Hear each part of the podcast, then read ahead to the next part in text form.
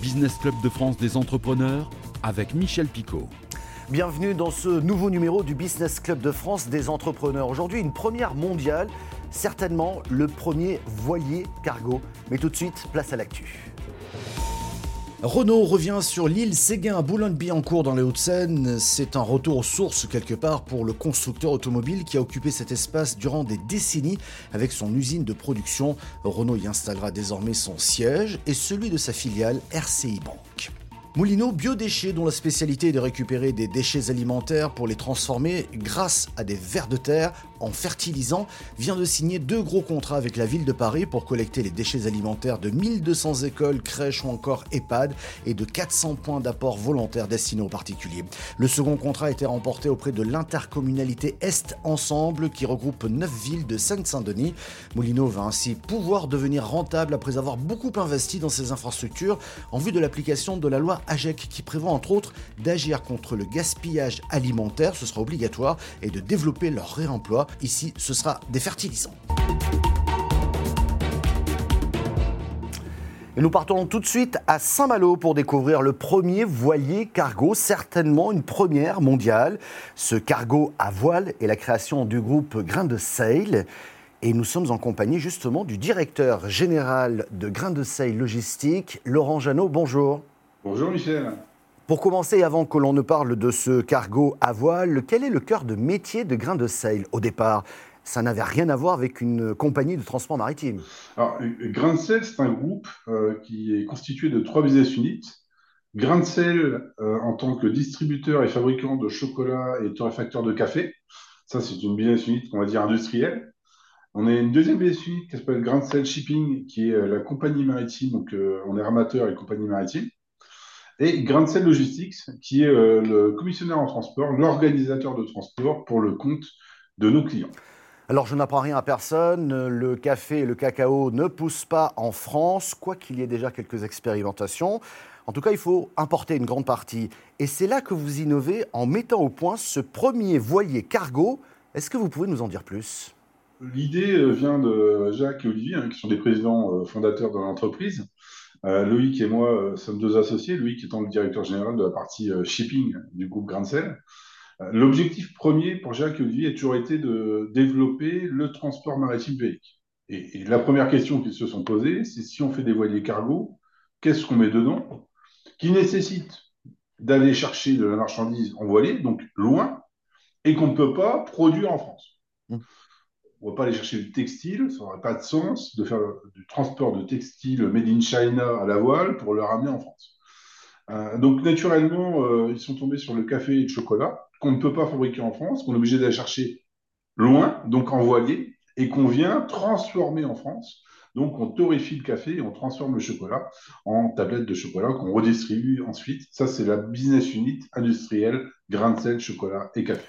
On voit derrière vous ce voilier cargo, euh, mais pour nous, profanes, un cargo, c'est un immense navire avec des milliers de containers, des bateaux immenses et qui en plus polluent. C'est un bon point que tu soulèves, Michel, parce que effectivement, euh, le premier défi qu'on a dû relever, c'est adapter dans la réglementation du transport international de marine marchande les contraintes de la marine marchande avec les contraintes d'un voilier. Et quand tu mixes les deux, la solution finale n'est pas forcément facile à trouver. Il a fallu faire rentrer dans le voilier toutes les normes exigées par la marine marchande pour pouvoir faire en sorte que ce voilier réponde aux normes internationales et donc l'ISPS qui permet de transporter la marchandise hein, d'un port commercial international vers un autre port commercial international sous une réglementation commerciale bien définie. Et donc, euh, bah, tout ça nécessite bien évidemment euh, des années d'études, de développement, parce qu'il a fallu designer le, navire euh, et mettre en, mettre en phase toutes ces contraintes opérationnelles avec ces contraintes réglementaires. en termes de délai, on considère qu'il faut à peu près 18 à 24 mois pour designer un navire et ensuite à peu près 18 mois pour le construire. Euh, c'est beaucoup plus rapide quand on parle de sister ship, c'est-à-dire, euh, pour exemple, hein, on est actuellement en train de faire le deuxième navire Grand Cell 2. euh, qui est un navire beaucoup plus grand, beaucoup plus large, avec une capacité d'emport beaucoup plus importante. Si on doit dupliquer ce navire avec un grain de sel 3, grain de sel 4 et grain de sel 5, il faudra à peu près 12 mois par navire, puisqu'on va avoir un sister ship de ce navire. Donc on connaît déjà les contraintes, les plans sont déjà designés, et le temps de production sera beaucoup plus rapide par rapport au premier. Dernier point important, Laurent Janot, vous avez parlé de transatlantique. Cela signifie concrètement que ces navires, ces cargos à voile, naviguent réellement. C'est une réalité, c'est important de le souligner. Ça fait bientôt trois ans qu'on opère avec nos voiliers sur le transatlantique. On a déjà fait 12 euh, transats, donc 6 boucles. Ça fait à peu près trois fois le tour du monde. Euh, et donc là, euh, nous attendons le deuxième navire qui est déjà sur l'eau, qui n'est pas encore arrivé au port en France parce que tout simplement on est en train de finir tout ce qui est finition interne du navire, le moteur, les, équipages, comment dire, les, les, pièces de vie pour l'équipage, etc. Et le navire arrivera à Saint-Malo fin octobre, mais on opère déjà avec nos voiliers, avec un voilier et bientôt avec le deuxième sur les flux Saint-Malo-New York, mais également sur les flux avec euh, Pointe-à-Pitre. On a euh, fait la première transat entre euh, Pointe-à-Pitre et Saint-Malo depuis des siècles en voilier navire marchande. Et ça, ça fait du bien aussi parce que c'est une zone qui est un terrain de jeu idéal pour le transport à la voile. Euh, il y a la course du Rhum, et, enfin la route du Rhum, mm. euh, et, nous, on opère avec notre voilier sur cette même route, et ça, c'est plutôt, c'est plutôt sympa. Mais on opère bientôt sur des nouvelles lignes. Ce Grain de Sel 1 euh, est, un navire plus petit, il va donc être remplacé par Grain de Sel 2 sur la ligne New York, et pour la ligne, pour le Grain de Sel 1, on va le mettre sur la ligne Short Sea entre la France, l'Angleterre et la France et l'Irlande, parce que ce sont deux zones qui naturellement sont opérés avec des navires. Bien évidemment, pour aller en Irlande ou pour aller en Angleterre, il faut prendre un navire, hormis le tunnel sous la Manche avec toutes les contraintes qu'on connaît et les problématiques, euh, notamment de sécurité.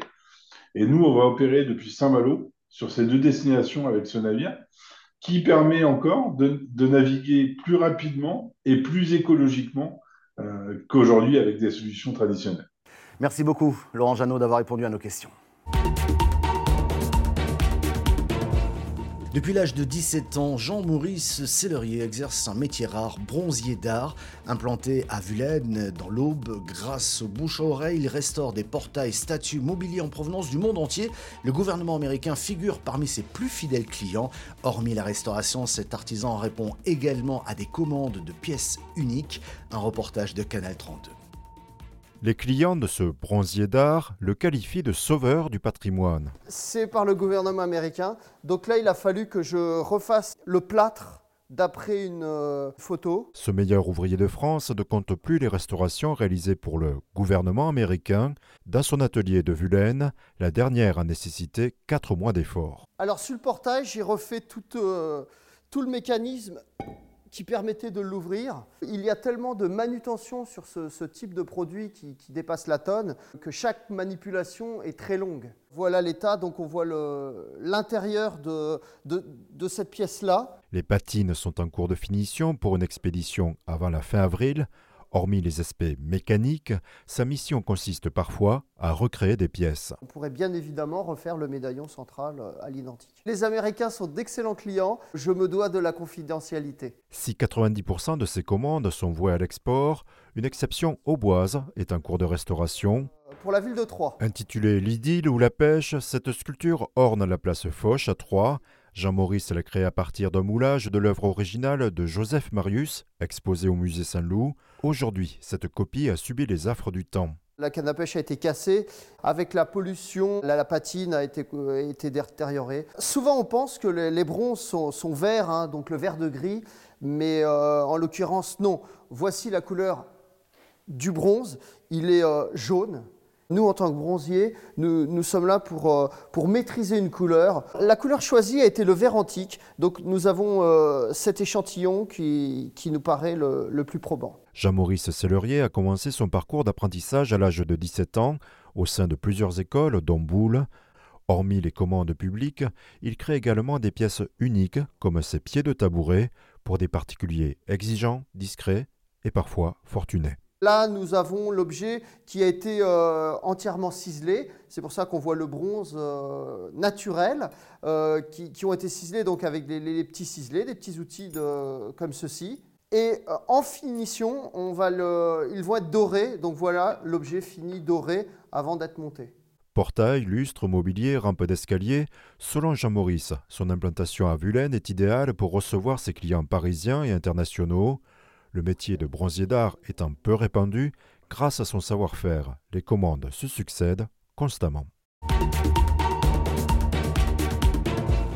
Autre belle histoire pour terminer cette émission, celle de la Fabrique du Sud à Carcassonne qui fabrique des glaces sous la marque La Belle Aude. Cette entreprise est en fait une scope créée par les salariés. Un pari réussi aujourd'hui. Christophe Barbier, son président, est devant les caméras de la chaîne Demain TV. L'histoire de la Fabrique du Sud, elle est très particulière parce qu'elle est formée en SCOP, qui est une société coopérative ouvrière et participative, depuis 2014, suite à une lutte sociale. Donc on a, c'est les anciens salariés qui ont contré la fermeture de l'usine, qui ont recréé une coopérative pour mettre en valeur une activité économique où on est tous acteurs de notre savoir-faire, où on fabrique de la crème glacée artisanale à Carcassonne. Nous avons décidé de créer l'entreprise à travers une scope parce que ça valorise une coopération, une intelligence collective entre salariés et bien entendu entre sociétaires. Chaque salarié dans l'entreprise peut voter démocratiquement par des réunions des assemblées générales, les stratégies globales et de l'avenir de l'entreprise, des objectifs et en même temps de donner du sens à travers le travail. Il a fallu se redynamiser, se remettre en question, pour justement créer cette belle activité où chacun de nous a une forte motivation de changer le monde. La particularité par rapport à la construction de cette coopérative, c'est qu'on était des anciens salariés issus de la production.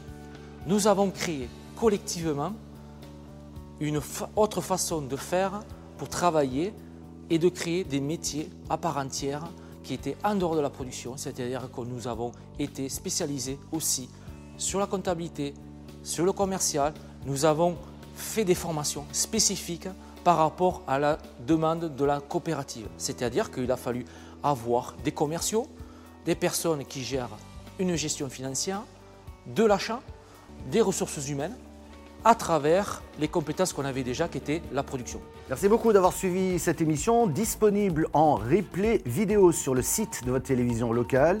Nous sommes également disponibles en podcast audio sur toutes les bonnes plateformes et également diffusés sur quelques radios en France. Merci de votre fidélité. On se retrouve la semaine prochaine.